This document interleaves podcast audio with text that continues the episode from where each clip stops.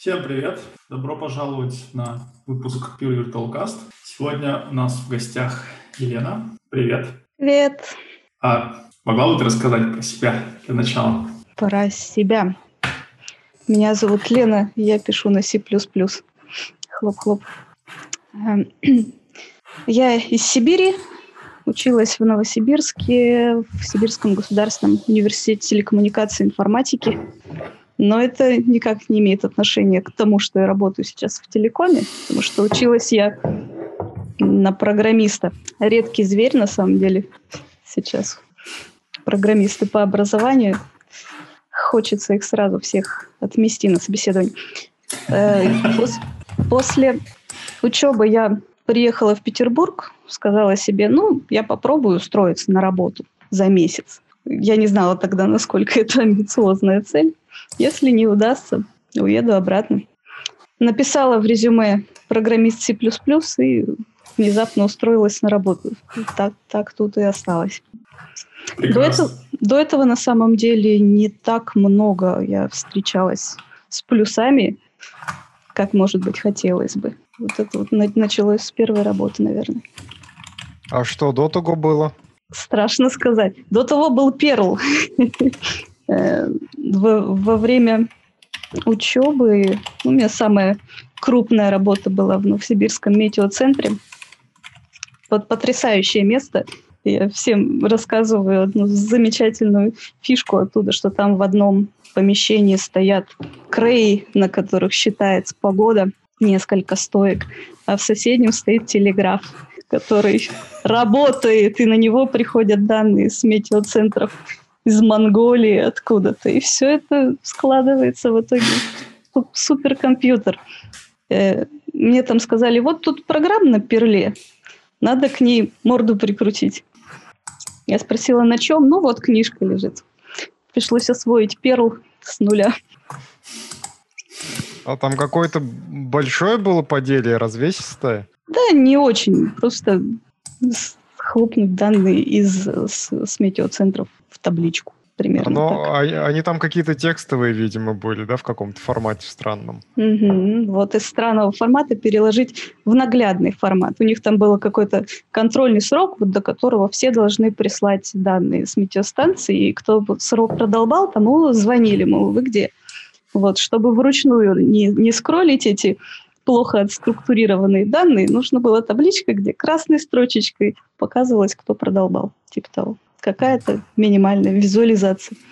Круто. Почему на перле для меня до сих пор загадка. Ну, так повелось. На самом деле я еще смотрела, я там видела плюсы, я смотрела код, который рассчитывает погоду, была просто в полном восторге.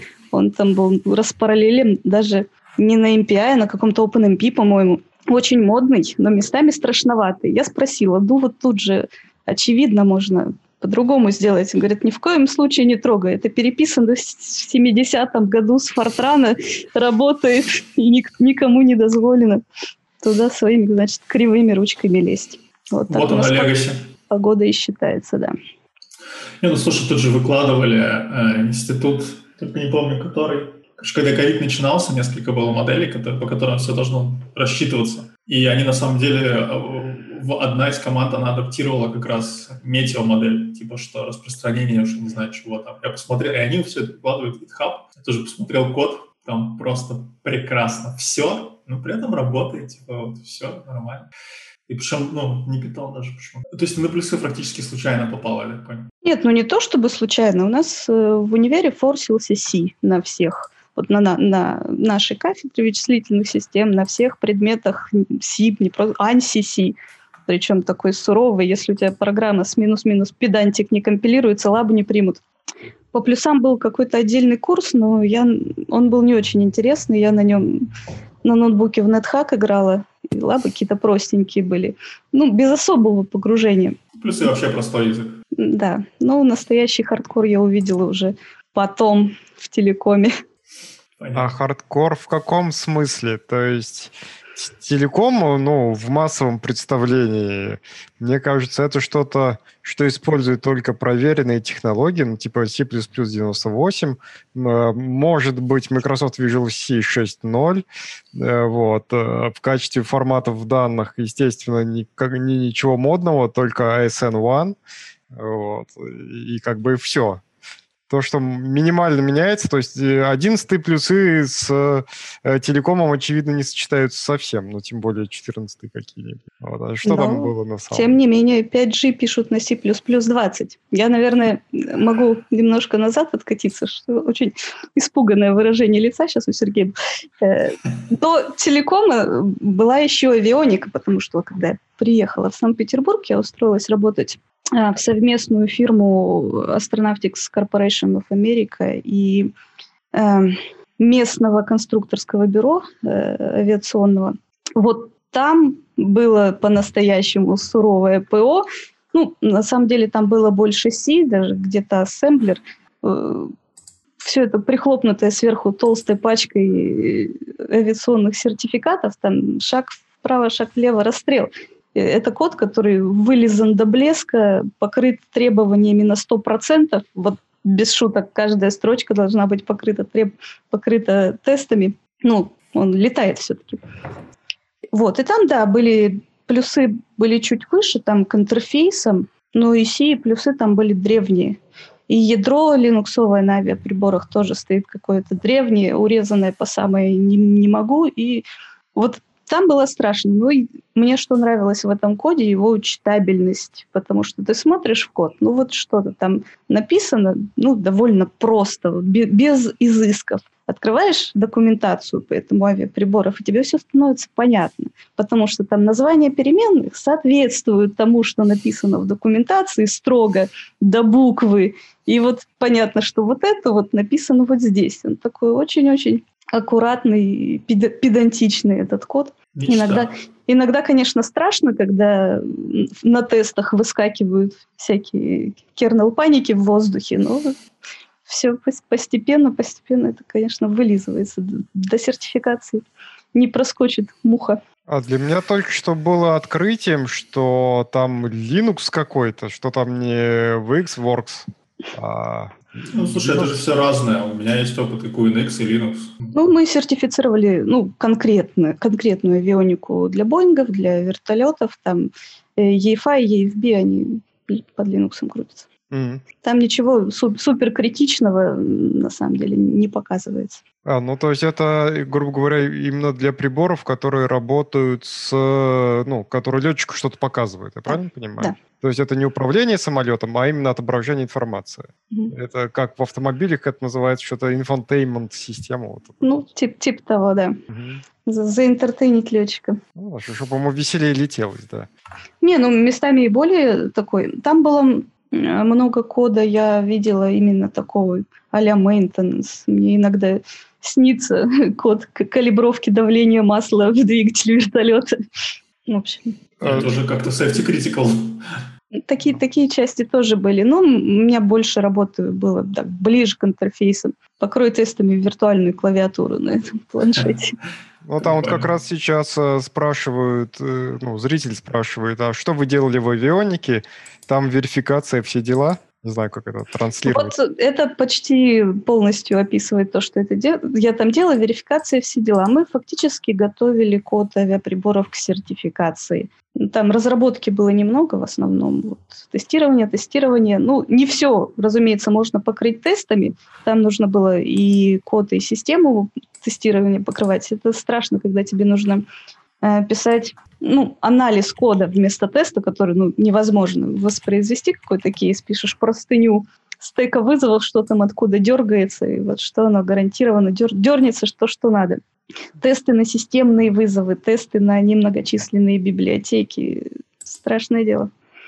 Ну, то есть там проверялся не, не просто, что функция вызвалась, а что она через правильный путь вызвалась. Там все, все было очень жестко формализовано, и да, Никакого про, про, простора для творчества практически. И это вселяет некоторую уверенность в том, что когда полетишь, ты все-таки долетишь до куда надо. Да, это то, что чаще всего спрашивают. Да, я видела код авиаприборов, и я летаю на Боинг. Они использовали что-нибудь типа компсерта для формальной верификации? Или, может, какие-нибудь методологии?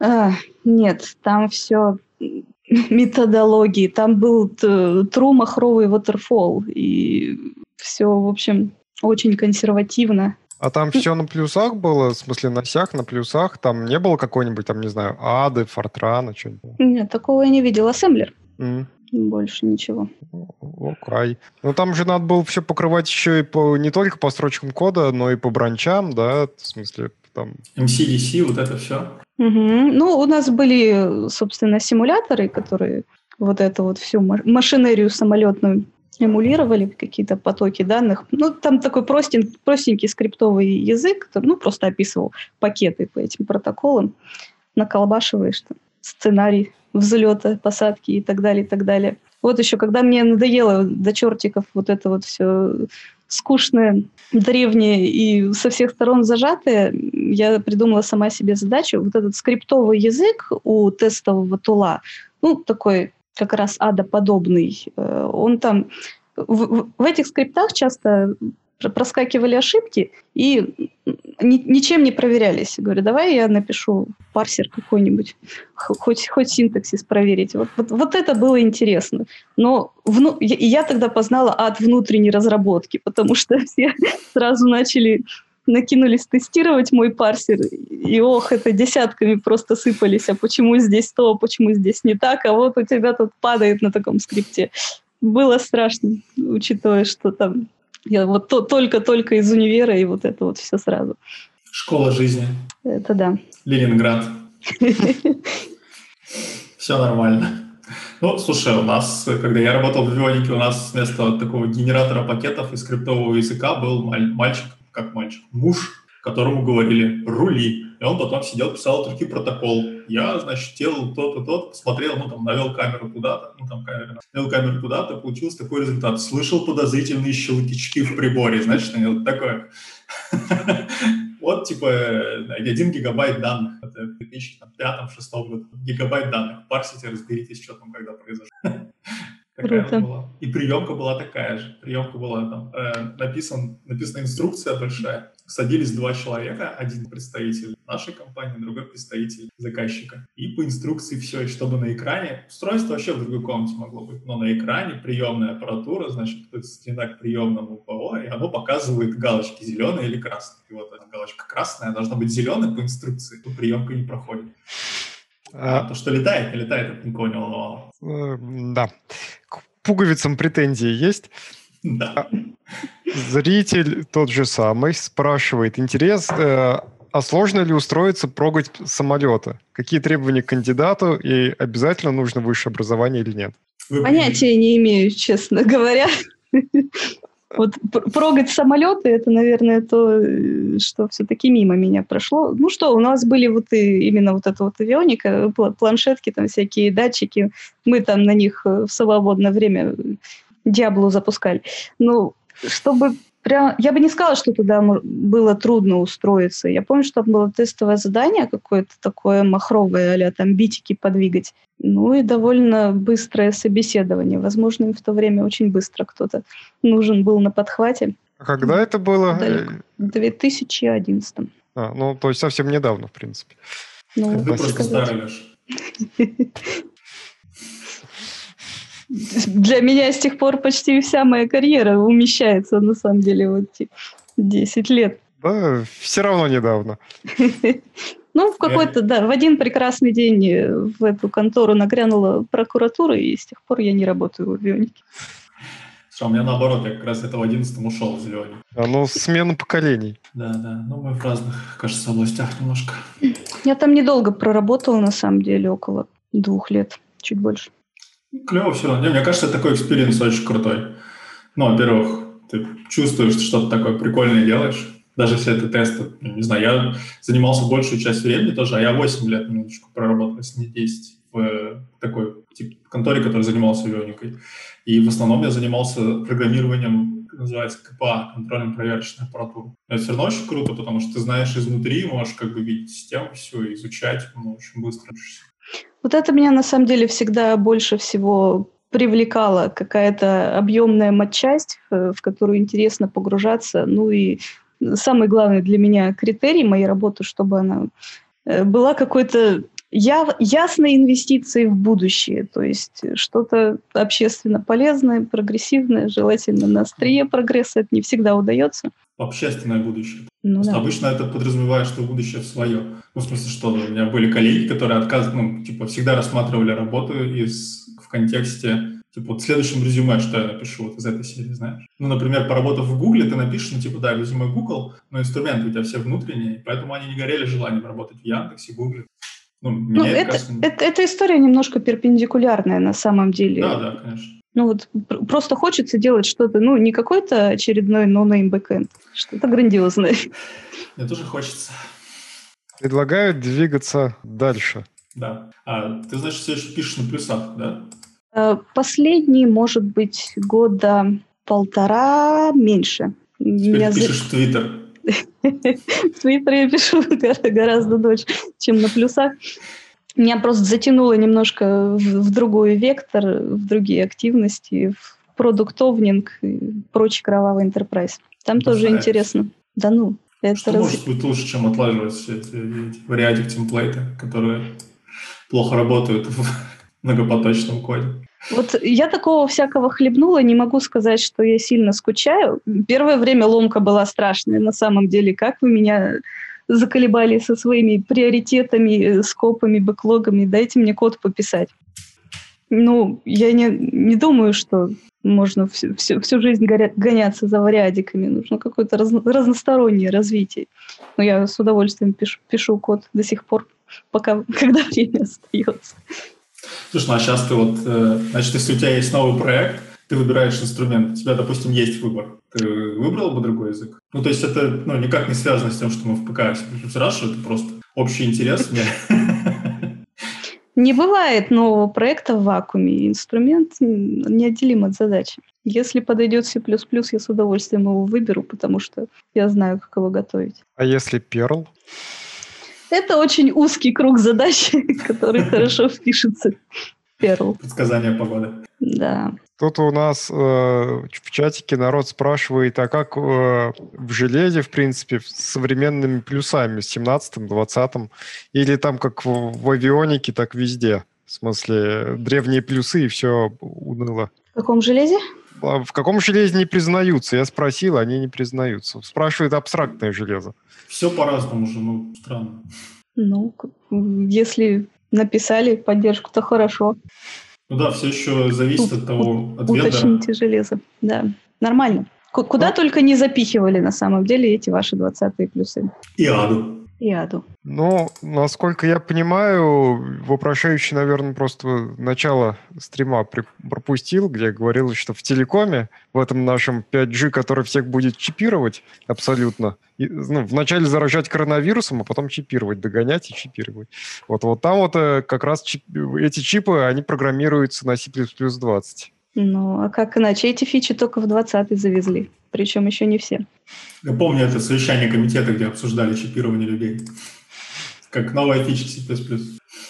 Не, ну, на самом деле, я хочу сказать, что и в телекоме тоже, ну, это не так уж ново. Все зависит от того, то в какой то области, наверное, еще. Ну, я просто помню, что я, опять же, там, году, не знаю, лет 7 назад или 8 э, девайсы видел телекомовские, там, типа, роутеры вот этого сетевого уровня, где огромные скорости, роутинг, вот это все. И там совместно с такими штуками, как Erlang, неожиданно, ну, на самом деле, не, не неожиданно совсем, были плюсовые вполне компоненты, которые на современных плюсах, там 11 все дела ну, давайте, наверное, тогда не будем валить весь телеком в одну кучу, потому что телеком все-таки понятие растяжимое. Я могу уточнить, чем я занимаюсь. Я пишу опорные сети э, мобильные. Не все знают, что это такое.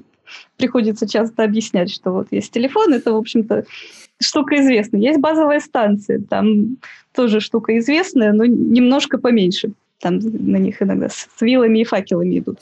Есть еще штука за базовой станцией, это, собственно, опорная сеть, которая вам и обеспечивает эту вашу любимую связь. Состоит она просто из пачки серваков. И фун функции ее можно до бесконечности рассказывать. Занимается э, мобильностью, э, переключением потоков данных, э, биллингом и прочим, прочим. У меня О, садятся наушники. Кошмар какой. Секунду. Эх, надо тебе форвардить всегда сообщение от Лизы, что, типа, если у вас беспроводные наушники, сказал он в беспроводных наушниках, пожалуйста, проверьте, соедините провода. Лиза, я обещаю больше так не делать. А, я правильно понимаю, что опорные сети, опорные станции, они как раз в том числе занимаются транзитом трафика между там, крупными узлами какими-то и так далее? Собственно, крупные узлы – это и есть опорная сеть. Базовая станция – это железка довольно тупая на самом деле. Вот у нее есть радиоголова, под ней там N уровней сетевых протоколов, которые, собственно, она отправляет в сеть. А вот уже сеть занимается вот всем остальным. А у вас там SIP есть? SIP у нас может быть э, over... Э, вот это тот, тот один из проектов, который вот прямо сейчас моя команда им занимается, это Voice over LTE. Пожалуйста, SIP. Легко. В 4G, в 5G это можно. Все-таки коробка тоже много всего хорошего делает. Это все разделение, бла-бла-бла. Да, там, там, там, свои, там, там свои интересные ну, да. штуки, да, там сложная физика, тоже огромное количество людей пишут и радиоголовы, и базовую станцию. Но в коре тоже весело. Э, просто именно радио это немножко ниже все-таки уровнем, ближе к железу, это во все поля embedded. А, в коре немножко попросторнее там все-таки. Ну, особенно к 5G там вообще стало весело. Э, особенно если прослеживать отличие 4G от 5G, э, то в 5G прослеживается вот эта вот вся современные веяния в архитектуре софта, модульность, микросервисность, stateless и прочее. Вот это вот все cloud native, оно вот прям заточено. Ну и, собственно, выпиливании верхних уровней микросервисов там можно развернуться. Ну и, и в, на самом деле в самих стандартах очень многое э, отдано вендорам, типа вендор-специфик там достаточно. Ну, с одной стороны, много того, что нужно вот просто ручками монотонно из стандарта накодить, переложить вот эти вот все пакеты ASN и JSON. Э, в 4G больше ASN, а в 5G уже больше JSON. Вот вам тенденция. То есть переходит на текстовый протокол. Да. Я одобряю. И, и линки, которые, допустим, в 4G диаметровые, они в 5G некоторые заменены на HTTP-шные. Жесть какая. Я-то да. про JSON думал, что я пошутил. А вот... Ну и, собственно, yeah, железо. Yeah. Железо в Корее – это вот э, какое вашей душе угодно. Сколько вам готов заплатить тот, кто себе хочет поставить кору, это дата-центр с, с современными серваками, это как какие-то маленькие носимые решения. Э, ну, кора, на самом деле, это тоже порная сеть, это понятие растяжимое. У всех э, мобильные сети ассоциируются с тем, что вот операторы вам продают, вот и очень много претензий, которые люди адресуют к мобильным сетям, на самом деле нужно адресовать к операторам, которые неправильно готовят свои сети. Э, но мобильная связь, она как бы не только для широкого использования. А в связи с этим э, про 5G тоже очень много криков, типа, где наши скорости? Да кто вам, кто вам даст эти скорости? Кто вам обещал? Весь этот э, low latency, high throughput, это не из воздуха берется. Это и железо подороже, и радио подороже, и частоты другие. И ни, никто вам его в карман не положит еще и за те же деньги, которые стоят 4G. Это все для больших бизнесов, которые строят свои приватные сетки на маленьких мощных серверах. И вот, собственно, моя команда занимается вот именно этим. Я работаю в отделении Nokia, которое называется Nokia Enterprise Digital Automation, и оно разрабатывает именно решения для э, изолированных сетей, для приватных сетей. Если там какой-нибудь FedEx, Amazon или кто там еще, какая-нибудь э, служба безопасности, какой-нибудь МЧС себе хочет вот для своих сотрудников изолированную сеть с, э, с высокими кусяями, со своим железом, со своими мобилами, без выхода в э, публичную сеть. Вот, вот для таких э, целей мы пишем решение. Для этого кора должна быть маленькой и шустрой и умещаться на ноутбук, если понадобится, или даже на саму базовую станцию. Тоже одно из нашумевших, один из нашумевших последних проектов Mission to the Moon. Слышали? Это Vodafone хотел развернуть 4G на Луне в прошлом, или в этом даже году, нет, в прошлом они захлопнули этот проект из-за недостатка финансирования. И последнее время снова идет какой-то новый проект, тоже э, с Nokia заключили контракт, вот, э, вот это вот. Давайте мы отправим базовую станцию на Луну. Там, скорее всего, будет наша же снова опорная сеть, но они к нам еще не пришли. Мы вот их ждем. Но сборку подарм мы с тех пор, как предыдущий the Moon захлопнулся, мы ее перестали собирать. Она ну, пока никому не нужна. Слушай, я не поняла, зачем? Ну, в смысле, просто пиар-акция такая, типа, давайте отправим, что, базовую станцию на Луну и, или что? Ну, не просто пиар-акция, предполагается, что она там будет работать. Все просто, ну, типа, она, как, как она, по какому каналу она будет с Землей? Таких технических деталей я не знаю. А, наше, просто... наше, наше дело маленькое. На самом деле, с предыдущего проекта там была довольно серьезная подготовка. Они уже э, залили нашу корону железа, уже отправили это железо на полевые испытания. Был очень комичный момент, когда нам пишут, что вот у нас тут база данных пользователей, абонентов, покараптилась во время радиационного теста. И файл нам присылают. Как вот это восстановить? У нас целый артефакт с лунной миссии. Вот база покарапченной радиации. Вот такие вот задачи встречаются иногда. Ну, да. Слушай, а как э, всякие МЧС и прочее обеспечивают покрытие для своего решения? То есть они сами базовые станции ставят, как- как-то покрывают...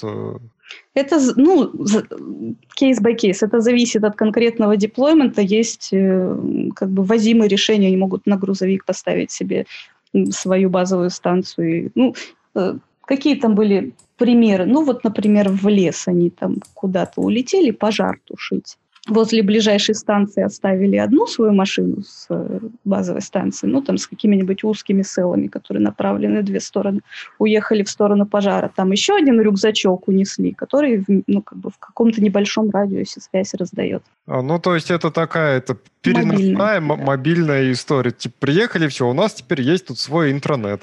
Мобильная в квадрате, да. Да, может быть, Мало, интернет... мало того, что ну, интернет там, конечно, никому не нужен, но они там еще себе специальные девайсы обычно заказывают, а вот нам тут еще кнопочку, нам тут еще видеосвязь, нам тут еще push-to-talk, и пошло-поехало это, вот это все. И опять СИП. СИП, видимо, жив курилка. Я просто вейпом занимался. Сколько лет? Десять назад. Конечно, не кабол, мне кажется, без него вообще.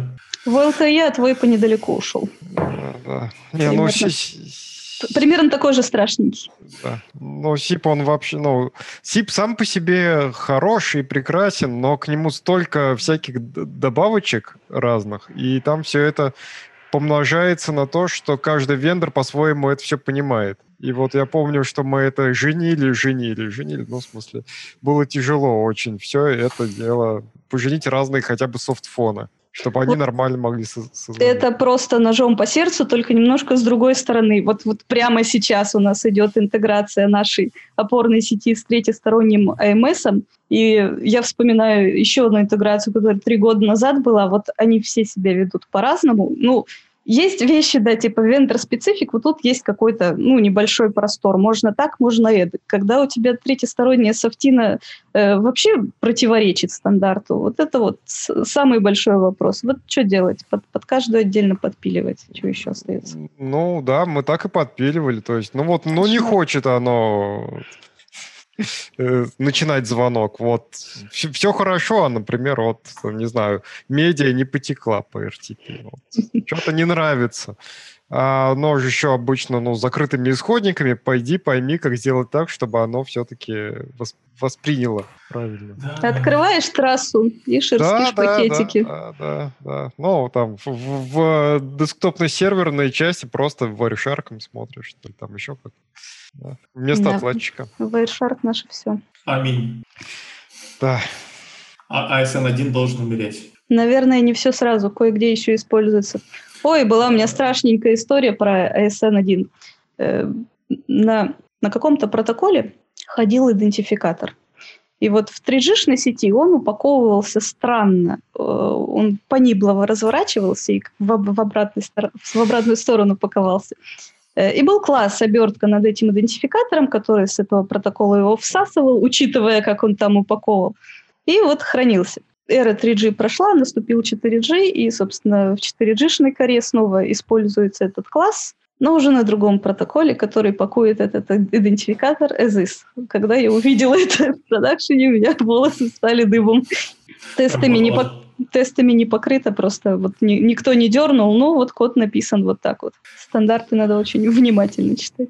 Сюда бы немножечко капельку бы из авионики бы подходов бы.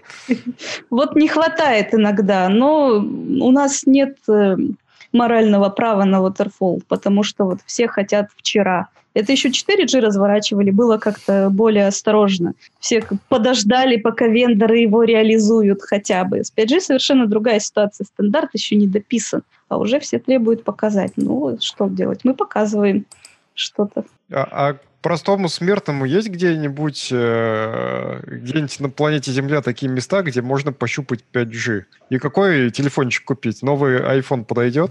Приезжай в гости. У меня спокойно 5G. Я иногда ну, мы PVC веду с э, телефона на 5G. У, у, у меня встречный вопрос. Какие особые ощущения вы хотите получить от 5G, его пощупав? Не знаю. Какой легкий, воздушный. Супер скорость, ну там low latency какой-нибудь. А, опять-таки, чтобы на телефончике вместо мерзкого 4G или там LTE было написано 5G. Это я могу вот прям очень быстро сделать. Это один битик включает эту надпись, и все работает. И к тебе приезжают, прилетают черные вертолеты. Да. Чипировать тебя.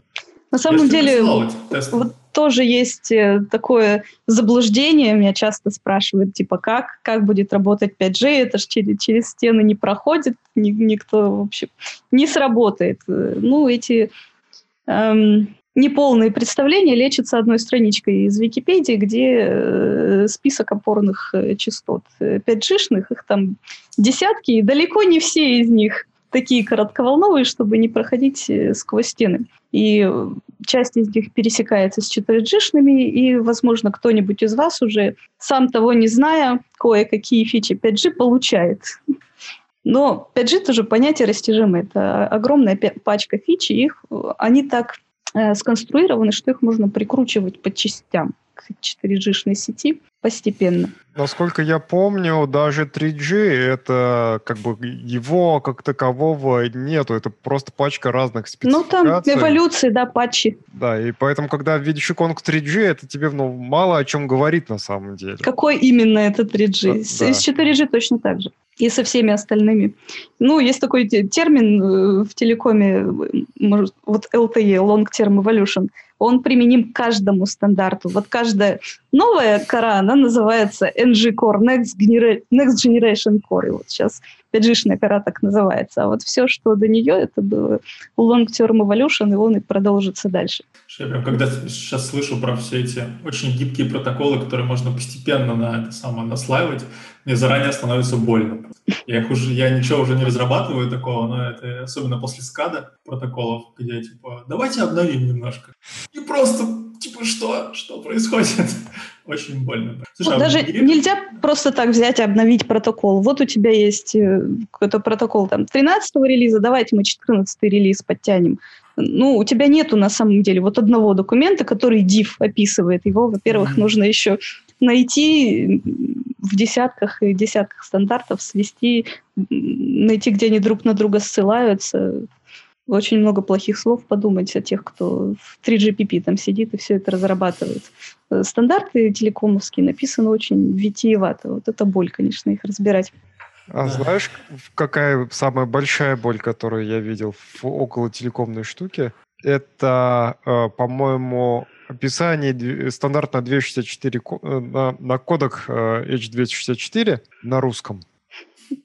А, он, он же стандарт, и он э, действительно на многие языки переведен, и он официально сертифицирован и на русском языке тоже. И там абсолютно вся терминология переведена. Абсолютно все сокращения переведены. Вот это было конкретно больно. То есть вроде как ты читаешь, но ты ничего не понимаешь. Но хоть оно и на русском. Удивительно, кому это могло понадобиться. Ну, стандарт Лок- ГОСТ. Локализация. Да, А, жесть. Не, слушай, все-таки, когда у тебя там, не знаю, 30 протокол, 30 бумажек описывают один протокол, ну, это реально очень больно, когда ты, тебе надо просто по стенам обклеивать, потому что они друг на друга ну, ссылаются, и это прям, да, я разделяю твою боль. Но я, правда, я со стороны скада это трогал, э, ну, в смысле, даже и телекомовский, получается, стандарт, ну, там такая же история. Да, я хотел спросить, а вы генерируете что-нибудь? Я просто так достали все время скада протоколы, что я реально заставлял просто людей переписывать все в какой-нибудь, тот же ISN1, если честно, чаще всего, все этим описания, если их там не было, и потом просто генерировать большую часть кода, потому что иначе, и, соответ- соответственно, и div потом было легко вычислить. Ну да, ну, конечно, кое-что генерируем. На самом деле много чего. Не могу, наверное, подробности рассказывать. Ну, эти многоэтажные протоколы ручками описывать было бы занятие совершенно неблагодарное. Особенно, когда у тебя из каждого девайса торчит э, по 10 линков, у каждого свой протокол. Девайсов тоже десятки. Ну, Хорошо. Да, прикольно. А потом ты все-таки получаешь вот эту вот структурку, и вот начинается. Тебе же ее надо там упаковать, кодировать, декодировать. Вот наш э, телекомовский ква- квази-реал-тайм, и вот ваш C++, наконец-то, который вам поможет не захлебнуться во всем этом. Ура! Ну, на самом деле, можно Erlang еще прикрутить, правда? Не, ну, серьезно. Ну, в смысле, это же для сетевых как раз, для разбора пакетиков. Вообще, сам Ну, смотрит. Для Раз- прикладывания байтов он, конечно, очень хороший. Да, да. То есть, если тебе нужно просто пере- переложить байтики, типа вот у тебя пришел пакет бинарный прям, ты описываешь его на Erlang, говоришь, что куда там, что куда, что куда положить, и все. Ну, он прям клевый. Да, там прекрасный pattern matching для бинарей. Да, именно для бинарных. То есть, э, ну, я бы посмотрел, в общем, по крайней мере, понаслаждался, что как люди живут, боли-то не знают. Ну, мало где на самом деле настолько прозрачных протоколов, чтобы вот да. можно было пр- прямо переложить. Конечно, к сожалению, да. Но мы, знаешь, как мы в свое время собирали просто, типа, что вот он, опять же, из-за того, что паттern матчинг хороший, чтобы тебе не делать какой-то сложной логики на плюсах там с парсингом и бла-бла-бла, он может как раз сложить в нужную э, какую-то ожидаемую плюсами структуру, ты дальше делаешь какую-то сложную логику, а Erlang просто дергает модуль плюсовый, который что-то что сложное может делать. Через Erlang вы, типа, вы делали плюсовый драйвер для... и там есть драйвера, и там есть еще что-то. Ой, Там, может помню. быть, нативные. Ну, это было прикольно. Ну, я, конечно, должен сказать, что проект тот мы завалили, но там были нереалистичные сроки. Но я зато честно. Не видишь. Erlang. Не-не, правда. С самого начала было понятно, что все плохо, и поэтому мы просто использовали проект как playground такой, что как раз что-то хорошее может быть сделать, что там были шансы. Но У нас есть от зрителя общечеловеческий вопрос. А Как вы считаете, Елена, следствием внедрения 5G не станет ли уход подрастающего поколения от реальности в интернет с головой, во все эти WhatsApp и так далее? Ну, для Опять этого, же- по-моему, не надо 5G внедрять, оно уже и так очень э, ши- широко идет уход, ну, время движется вперед. Ваши па- па- патриархальные понятия тоже ходят в прошлое. Будущее, оно в онлайне. По-моему, сейчас э, не идет вопрос о уходе в интернет с головой. Сейчас ну, все уже там. Уходить можно только в real life. Вот, типа, если какой-то disaster происходит, вот а нет ли опасности, что люди уйдут с головой в реальную жизнь? Вот, вот с такой. Беда. Да. Я не думаю, что 5G так быстро настигнет широкого пользователя, чтобы почувствовать какую-то разницу. Я Для начала стандарт надо финализировать, например. Я слышал, но я как бы немножко self-driving car ами занимался, вот, и э, там в этой области некоторые вендоры, которые там что-то пытаются сделать селф-драйвингом, они большую надежду именно на 5G в- возлагают в том плане, что можно будет, видимо, свою сеть развернуть или так готовы использовать, не знаю. Да, Или на там- самом деле это многие вендоры А. драйвят всякие э, Internet of Things э, over 5G, ну потому что м, предрас, предрасполагают к этому именно вот э, latency, 5G-шные фичи. Э, в, в самом протоколе заложены фичи всякого хитрого слайсинга, который вот прям заточен под это. Ну да, там вплоть до того, что типа, а зачем нам self-driving car, когда мы можем посадить оператора, он будет у себя в бункере сидеть и управлять машиной, а ты типа для тебя self-driving получается. Как для пассажира. Ну да. Может, Алиса также работает? Это может быть. Self-driving Алиса. Да. Круто будет, когда вот э, как раз машины обменяются всей своей информацией прямо на дороге и что-нибудь решат на основании ее. На самом деле очень много данных можно вытащить из устройств через сеть. Одна из первых фич моих была в телекоме. На самом деле когда я пришла работать э, в Nokia, я не сразу попала вот в проект опорной коры. Самый первый проект был эмулятор физического уровня мобил. Э, ну и на самом физическом уровне мне тоже не, не, не очень долго удалось проболтаться. У меня была прикольная фича на Mac уровне про э, сбор информации с, с помощью... А, как это объяснить? В общем, специальная мобила берется, ей базовая станция скидывает э, тонны данных, эта мобила просто едет в машине вдоль там, дорог каких-то районов, собирает данные там, о покрытии, о там, плотности трафика, в общем, какой-то такой пол полуавтоматизированный мониторинг сети. Вот, и на самом деле сколько может устройство сообщить в сети, это э, страшно себе представить. Один из наших проектов э, High Accuracy Indoor Positioning, э, ну, развешиваются э, Bluetooth э, маяки, цепляются маяки на какие-нибудь там, допустим, ну, там, погрузчики на складе, например, вот, и с помощью э, 4G, 4G-шной даже сетки, которая там же развернута, тебе, выдают э, очень точное позиционирование. Там, ну, в нескольких разрешениях можно собирать данные. Вот сота, например, есть. Вот ты, сеть знает, что ты в этой соте находишься. Это вот одна точность. Там мощность сигнала. Вот у тебя там уже удаленность от базовой станции, другая точность. Вот там сектор, в котором ты находишься. Хлоп, там тебя уже позиционировали с, с точностью 3 метра. Но для этого твое устройство дов- довольно много данных должно слить на базовую станцию.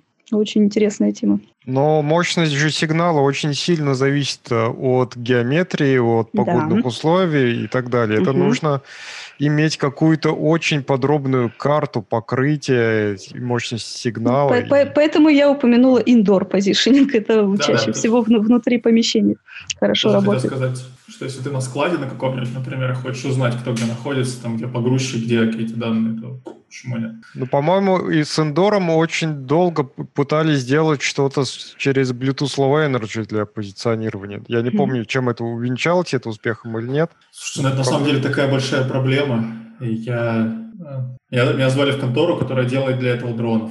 То есть они, у них реально демо-зал. Вот мне показывают, что это огромный, ну типа как там два спортзала, заполненный с узкими проходами, короче, заполненный контейнерами. И дрону говорят, найди мне вот такой вот, типа вот тебя ID контейнера, он жук, улетает и просто летит по рядам, останавливается у нужного. Ну, просто такая. И он еще начинает так моргать, как, э, помните, этот пятый элемент, то, что там я говорю, что все, хочется руки вверх поднять, типа я сдаюсь, не бей меня, механический господин. Вот, ну, в целом, да, много проблем с этим, потому что такие штуки, как Амазоны всякие, там, и прочие с огромными складами, у них столько человек часов на это тратится, на, тупо на брождение между этим. Вот это самое жизненное применение этих ваших 5G. 5G для роботов, а не для людей. Yes. Слава, слава роботам. Да. Ну вот мы и выяснили, что 5G людей никак не затронет. Затронет роботов. Это роботы от нас уйдут уже в интернет, перестанут с нами общаться. Я понял. Ну, надо не забывать, что 5G из людей сделает роботов. Угу. Через чипирование. Конечно. Да. По-другому, по-другому никак не получится. Ну, наконец-то мы уже живем в утопии. Или в антиутопии. Ну, это всегда две стороны одной медали. Сколько людей читают 1984 как инструкцию к действию, слушай. Ну да. Теперь просто... с телевизором можно поговорить. Ладно, с телевизором. Телевизор теперь тебе ответит, так сказать. Да. Как, как далеко может завести C++? Да. Не, ну я сейчас вот разговариваю со скрижалями и ничего не жалуюсь. Мне кажется, что вы приблизительно этим уже занимаетесь. Все, все, все имеет свою цену. Но опять же, я уже не говорю о том, что мы используем богомерзкий Zoom, который ставится какая-то бинарщина там на Linux с будут правами. Я вот не уверен, что сейчас ну, делает в это время. Ну, я предлагаю вернуться куда-нибудь ближе к плюсам, потому что мы тут уже...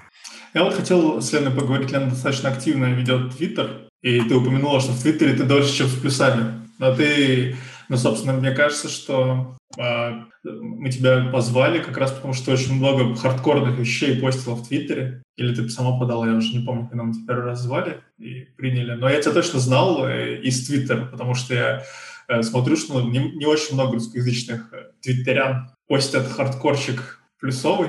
У тебя были как минимум описания раньше, я помню, да? Как пока еще сидел в Твиттере. Да, много было всякого, пока еще активно занималась разработкой. Просто каждый день есть что написать на самом деле. Тут вопрос сформулировать, не всегда это умещается в твит. Но... Да, это талант. Этим мне и нравится Твиттер, что он тебе стимулирует к тому, чтобы емко сформулировать мысль. Я вообще очень ценю емкие мысли, лаконичный код и все такое прочее. Поэтому формат Твиттера мне очень нравится. То есть Твиттер стал хуже после того, как они убрали ограничения на 144 символа? Ну, про C++ стало писать проще. Ну, они удвоили просто, они не совсем убрали же. То есть теперь 280 должен ложиться. Угу. Если ты думаешь, что очень легко написать C++ программу в 280 символов. А, кстати, они же это ограничение в количестве символов, они, по-моему, такое же ограничение в смс уже было, да? Они, по-моему... Вроде оттуда растут, да, ноги. То есть и... опять целиком. Да, и в этом плане очень странно, потому что э, в русских символах тоже было такое же ограничение, в отличие от смс где было ограничение в два раза меньше. Ведь в UTF русский символ — это два байтика, а не один. В этом плане... Поэтому Twitter... все писали транслитом. Да, в этом, в, в этом плане Твиттер все-таки не до конца да, вот смс пишет 160 байт. Ну, вот типа того. По-моему, у Твиттера был какой-то такое же ограничение. Но не в байтах, а в символах. Тут, тут они накосячили. То есть в Твиттере выгоднее всего было, видимо, на китайском писать. Ну, на самом деле, всякими хардкорными плюсами аудиторию особо не, не привлечешь. Вот если, вот когда я начала писать про 5G, вот это востребованная тема, хотя это не так интересно. Дисклеймер, я помню, я написала два твита. Э, первый, что типа сейчас будет разгромный тред про 5G. Второй, что 5G э, на самом деле никакого не существует, и все, что вы слышали, это маркетинговые байки. И легла спать вообще. Я не планировала этого всего писать. Потом думаю, а неплохо бы тему-то развернуть на самом деле. И понеслась. Я помню, у тебя там э, была фоточка 5G телефона. Такая вот коробочка. Ну, это роутер, на самом деле, 5G. Угу. Которые в пол... наиболее полной мере поддерживают 5G фичи сейчас, они вот примерно так выглядят. Ну, практиш, квадратиш, все как мы любим. Да. Без экрана. И проводок надо втыкать. Да. Зато 5G. Да. Стильно, модно. Слушай, да, я на самом деле про Твиттер начал, потому что мне очень интересно. Я в свое время его перестал, э, практически перестал Твиттером пользоваться. Вот я тебе Э, говорил уже офлайн, еще раз повторюсь, что для меня как-то лента сама собой разделилась на два таких лагеря. Ну, вообще, при том, что после того, как я все почистил, просто э, самого трэша, как бы, на который я вначале подписался, потому что ха-ха-ха, смешно. А потом получилось так, что у меня есть, значит, э, англоязычные в основном C++ разработчики, которые такие, ой, смотрите, я запилил видосик C++ для начинающих, он такой классный. И все такие, лайк, лайк, ми-ми-ми, очень классно. И второе, где там суровые русскоязычные в основном ну, чаще всего я все-таки оставил в основном только C++ программистов, которые там, типа, э, типа, пришел там Джун, ничего не понимает, потому что он нецензурное слово, и в этом много нецензурных слов. Надо, кстати, определиться у нас все-таки, можно ругаться матом или нет? Надо будет обсудить это отдельно. Ругаться вот, ну, у нас, в принципе, нельзя, а использовать... Выражаться, да, выражаться. Ну вот, значит, прям ну, и это все люди, когда они писали про C++, я еще такой, ну да, да, ну типа что. Как разница между, это вот такая разница между питоном, да, ошибки, ошибки, uh-huh. репортит питон и C++, типа, извините, и наши такие чуть суровее. Ну вот, а потом они внезапно иногда начинают писать про политику или там вообще про жизнь вселенной и вообще, и так захлестывает токсичностью, ну и вообще как-то так. Ты да, C++ легко перейти на личности на самом деле. Я да, в как- да. какой-то момент тоже очень сильно сократила список того, что я читаю, Ну, Твиттер это то место, где на самом деле достаточно легко себе ограничить свой информационный пузырь. Я на самом деле в основном пишу, так иногда поч- почитываю. Ну, это, это да, это стоит отфильтровать. Я, кстати, не, наверное, за собой не заметила, что меня бы стало такое раздражать, потому что я сама иногда люблю яз- язвительно высказаться про Джона, в частности. Одно дело действительно высказаться, другое дело, как там потом общаться начинаешь и так далее. То есть я, мне тяжело все это описать. Я, во-первых, это было давно, но именно, что это не то, что от твитов от самих, а как бы уровень дискуссии, я бы так сказал. Бывает, что человек приходит просто, начиная с наскоку, как принято, там, что шутки-прибаутки, да-да, не знаю, как, как это правильно описать, но, короче, иногда смотрится не очень, видно, что не все понимают, что это шутка-прибаутка, и потом это все разворачивается э, в дуэль, где просто, не знаю даже в общем, ну да, когда... занятно. Как бы тут платформа и не виновата, и виновата. Но ну, на самом деле уровень дискуссии это ее участники, а тут тебе еще мысль развернуть особо не дают, и тебе приходится сокращать до сути, а суть она не всегда приглядная. Да, так суть. можно было завуалировать. Суть можно обычно выразить двумя словами, да. Ну, ну да, я, я, кстати, Твиттером не пользовался, наверное, где-то с 2014 года, с 2015 Начал снова пользоваться после летней CPP Rush. Я знаю, Потому почему. Там, там тоже было токсично или что? Да не, просто он не отвалился, ну, типа... А, я, в смысле, начал пользоваться, почему? Да, вот, а, начал пользоваться. А я уже и не помню почему. Ну, потому что, во-первых, а, Лиза меня прямо это самое пинал, типа, Твиттер есть, а, а если найду? Нет, я потом пришла на обсуждение доклада про Асан и прям спросила на авторпате, есть ли Твиттер, где Да, да, да, да, да, да, да, я тоже.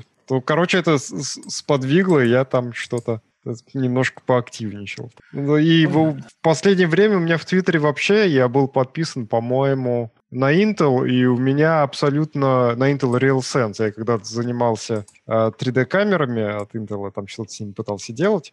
Вот. И у меня, короче, вся лента исключительно в рекламных э, интеловских штуках была. Абсолютно. Так что пришлось немножечко... Чтобы можно было хоть немножко ленту читать, немножко проредить пришлось и разбавить. Ну да. Ну ладно, если еще реклама. В общем, я рад, что тебя, Лена, не, не цепляет это все. Просто я помню, мне прям вот прям как отрезало на несколько лет. То есть не хотелось заходить абсолютно. Это с, при том, что я достаточно активно социальными сетями пользуюсь по разным причинам, в том числе и конференцию, когда там было промоутить, да. Вот, прям. И объяснить это западным коллегам как раз, когда вот, я помню, мне даже, мне, не помню, нескольких людей мне прям рекомендовали, типа, инвайт их, приглашай их в Твиттере, типа, пиши им DM, и правда так сработало, так Саймон Брэнд, например, который активно очень как раз, я, я, это он снимает, получает поучительные ролики, мимимишные на, на котиках объясняет C++. Вот, а, в общем, как-то не прижился мне Твиттер. А на котиках C++ очень классно объяснять, потому что у котиков тоже undefined behavior случается периодически. Что котики за собой убирают. В отличие от C++.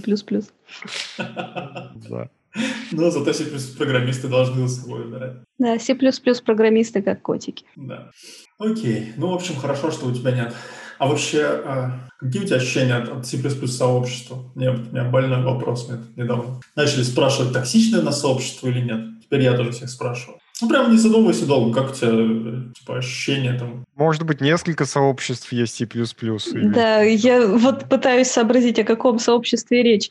Э, я не могу ощутить токсичности от сообщества, потому что я практически не вступаю в холивары. Наверное, в этом соль. Слушай, не знаю, ну, вступать в холивары... Не, не.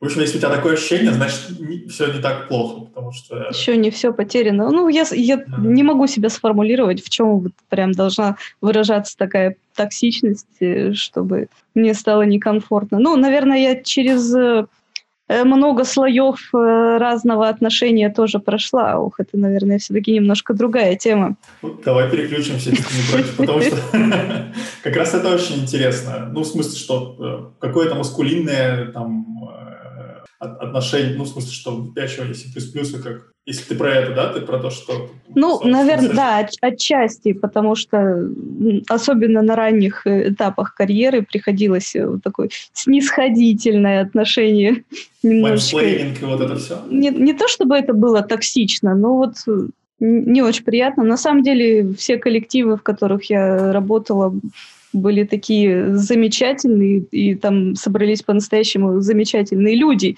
И это прежде всего от людей зависит. Но иногда попадаются экземпляры, которые на каком-то пустом месте пытаются доказать, что они лучше тебя, и все плюс-плюс в том числе. Но... Думался, не такой ли я? Ну, я думаю... Прости, Леш. Да не-не-не, продолжайте. А на конференциях не было у тебя такого ощущения? На конферен... Вот на конференциях как раз не было. Там немножко такая оторванная от реальности атмосфера. Ты как в Нарнию попадаешь, как, как, или как Алиса в «Стране чудес». И там вообще все настолько прекрасно и местами далеко от реальности, что вот э, как раз за, забываешь вообще о, о всех различиях. Из-за докладов ты имеешь в виду? Да, потому что вот это вот все, давайте расскажем про все последние фичи, потом выходишь в коридор и все вздыхают, эх, у нас только C++ 11. Эх, да, C++ 11, это не у всех есть еще. Ре- реалии да, продакшеном у многих. У тебя до сих пор C++ 98?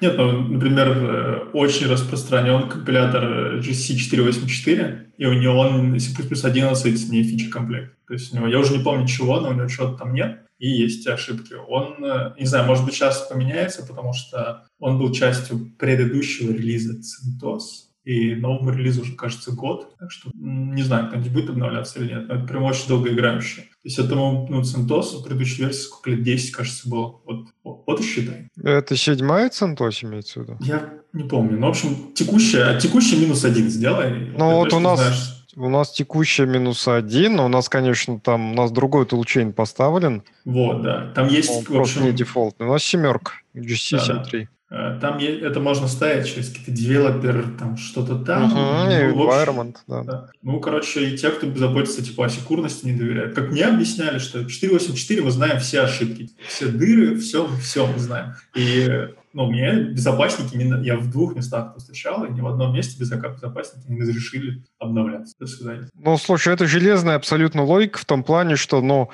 если они не будут изучать э, дыры новых компиляторов, то они так на, на одном и том же компиляторе останутся навсегда.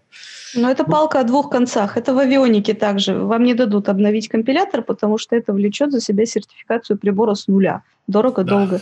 Все так. Работает, не трогай. И в Центосе ты можешь, безусловно, выбрать более новый компилятор, э, ну, если у тебя безопасников нету, вот таких параноидальных. Вот. Но при этом э, у строк останется старый ABI. То есть в, в новых плюсах там ABI поменялось, потому что там теперь у нас длина строки хранится. Ну, это как в Паскале было когда-то. Вот. Теперь C++ также. Вот. И да, нового ABI не будет. Для этого да, надо да. переходить на новую CentOS. У нас же было целое на, на прошедшей конференции отдельный ток про ABI, ну, точнее, разговор про ABI с статусом. Угу. Никаких гарантий на ABI не будет, лучше так сказать. А, тогда давайте поговорим, кому что понравилось вообще на конференции, которая прошла. О, мне понравилось про собеседование. Это мне очень близко сейчас, потому что у нас последний, о, господи, год очень активно идет найм. Честно говоря, немножко вот тут вот уже эти собеседования. И за, за столько времени уже много подходов э, удалось перепробовать, и что-то нету хорошего, не существует. Нельзя просто так взять и нанять разработчика. Так, а многие... что... Давай, Леша. А многие поступают иначе, просто нанимают и увольняют. Дороговато. Ну, норм тему. Ну, а чего так? Ну, испытательный срок для того и существует. То есть, как бы наняли, попробовали, там, типа, до свидос. Нет, у нас все-таки нам HR спустил установку, что лучше не нанять хорошего разработчика, чем нанять плохого. Вот мы и страдаем. Опасно, да, опасно. Слушай, мне вот на этом понравилось, мне тоже очень понравилась эта активность, мы долго за нее топили, ну, как-то все организовать, организовать было, не знаю, как-то сложно, все непонятно было, кому это понравится. Мне очень понравилось, что подходы у ребят разные, и что удалось как то типа, три собеседования с разными с подходами втащить вот, вот этот один. Еще я последний, получается, если это с января по, по сентябрь искал работу, очень, очень панически. Вот. И у меня, я понял, что я к этому прям как к спорту относился. То есть я сидел, смотрел и прям болел такой, да, да. Вот, хотелось кричать там, да, давай, давай, разверни цикл. Вот, мне прям очень понравилось. Я теперь, у меня теперь это любимый спорт, собеседование. Я думаю, надо будет продолжать и расширять на следующих. Я, я готов лечь а уж, нож. А уж когда у нас будут офлайн конференции, вот там вообще надо будет это.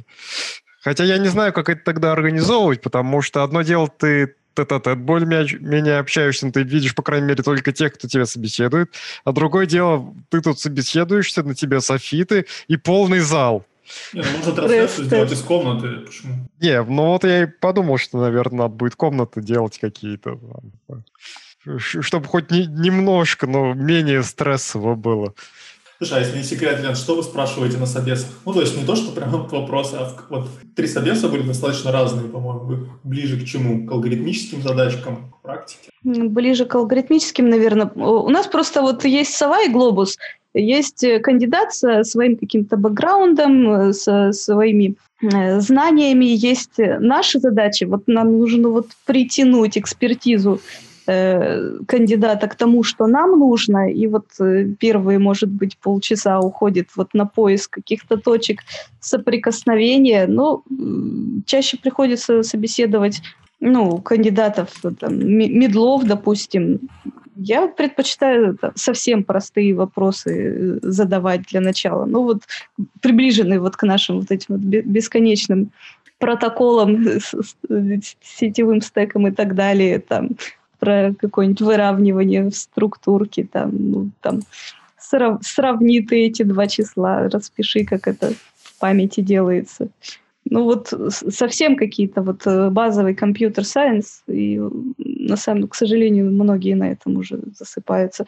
А, ну, когда доходит до алгоритмов, это тоже что-то вот, ну вот совсем простейшее. Ну, напиши алгоритм удаления элемента из, из вектора.